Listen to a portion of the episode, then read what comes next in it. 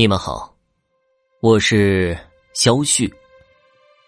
咱们今天要讲的故事叫做《用碗铸成的墓》。二零零八年八月，重庆一个叫鹅岭的地方，要改造地下市政管网，工程正式开始后，挖掘机开始挖路面。在挖到一个厂子外面时，有工人发现，泥土中夹杂着很多陶瓷碎片，看其形状，应该是瓷碗上的。瓷碗十分多见，起初谁也没有在意，可是后来越挖越多，似乎是有人故意把大量的碗埋在这下面的。这一现象引起了在场施工人员的注意。用锄头刨下去后，却是一座用碗垒砌而成的古墓。古墓在全国各地都时有发现，碗墓却是十分少见的。那么，古人为何要用碗筑墓呢？我国自古实行的是土葬，为了表达对逝者的敬重，有些家底儿的人造墓往往十分豪华。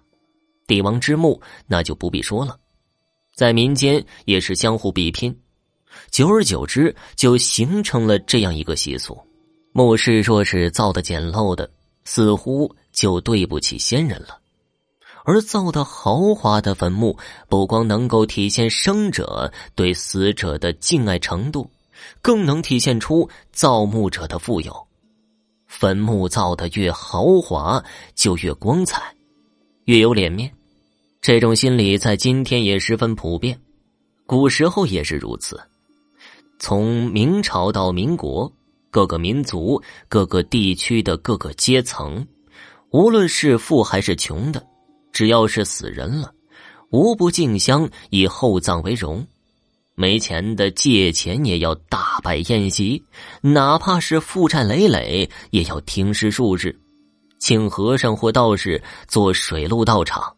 并且邀请所有的亲朋好友吃喝玩乐，丧事毫无悲伤之情，让活人吃饱喝足了才算圆满。到了清朝及民国初年，有些人已不满足于请客吃酒、做水陆道场这些老传统了，就像结婚一样，从传统的磕头拜堂到现今的旅游结婚。水中婚礼等，尽管这个比喻不是十分恰当，但心理却是一样的。在清末民初，那些有钱人也不满足于传统的丧葬形式，反正是花钱了，便要特立独行一些才有面儿。于是，这个碗墓就出现了。用于铸碗墓的碗都是上等的瓷碗。一座板木下来，动辄就是上千只，普通的老百姓一辈子都用不完那么多的碗。我们来看重庆鹅岭的碗墓，规模不是很大，整个墓室长二点四米，宽一点三五米，高一点三米，可以看出只是普通大小的墓室，但也用了两千多只青花瓷碗。而且每只碗做工都比较精致，或会有花草图案，或刻有几何图形。每只碗的直径大约十六厘米，相邻的碗口一只朝上，另一只朝下，相互咬合，一排排的组合成一个拱形的墓室。从出土的青花瓷碗来看，是清代的墓葬。用直径为十六厘米的碗垒成墓室，所消耗的不只是钱，还有人工。如同堆积木一样，积木的数量越多，自然也就越难堆。砌碗的水泥那也是有讲究的，因为碗体积小，数量多嘛，与石板不同。若是水泥糊的不好，容易掉下来，所以墓室里不能用普通的水泥。得用糯米浆和三合灰混合的特制材料。关于这个糯米浆，就不用多说了，自然是用糯米给做的。众所周知，糯米很粘嘛，容易粘得住物体。那么，什么是三合灰呢？那是一种用石灰、粘土和细沙相混合夯实而成的涂料。这在当时来讲都是高档装饰材料。别说是在死人墓里用了，就算是在活人住的房子里，普通的人家也是用不起的。所以说。要住晚墓，没有点家底儿那是不行的。可惜的是，鹅岭的这座晚墓，虽说制造工艺讲究，成本较高，但在发现之前已经被盗了，可见花费了心思，耗尽了钱财，最后却也难免遭劫呀。值得注意的是，鹅岭的碗不是最大的。还有比这更大、更豪华的。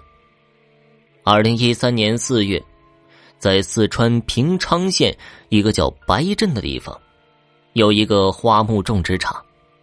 这天呢，有一名工人在清理闲置的土地，打算清出来后种上新的花木。在挖土机挖的时候，突然挖出了大量的青花瓷碗和酒杯。工人意识到可能是无意中挖到文物了，就报告了文保单位。相关专家到场后，就对这里进行了挖掘，却没想到挖出了两座碗墓，他们紧挨在一起，除了青花瓷碗之外，还有青花酒杯，碗和酒杯层层叠叠，环环相扣，共出土了四千多只碗和酒杯。值得注意的是。这只是出土的文物数，如果加上损坏的或者之前被人挖走的，肯定就不只是这个数目了。我们可以想象一下，用酒杯和碗砌成一座墓室，这工程得是何等巨大。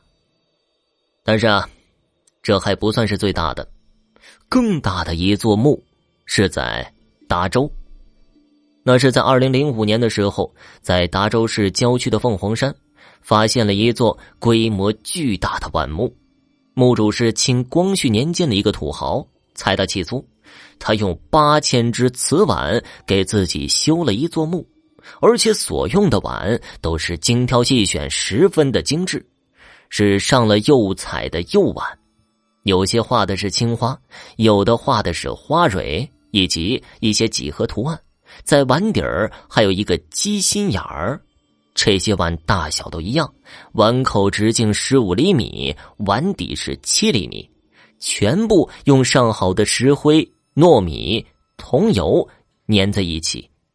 碗虽然家家都有，但是要买这么多就有点夸张了。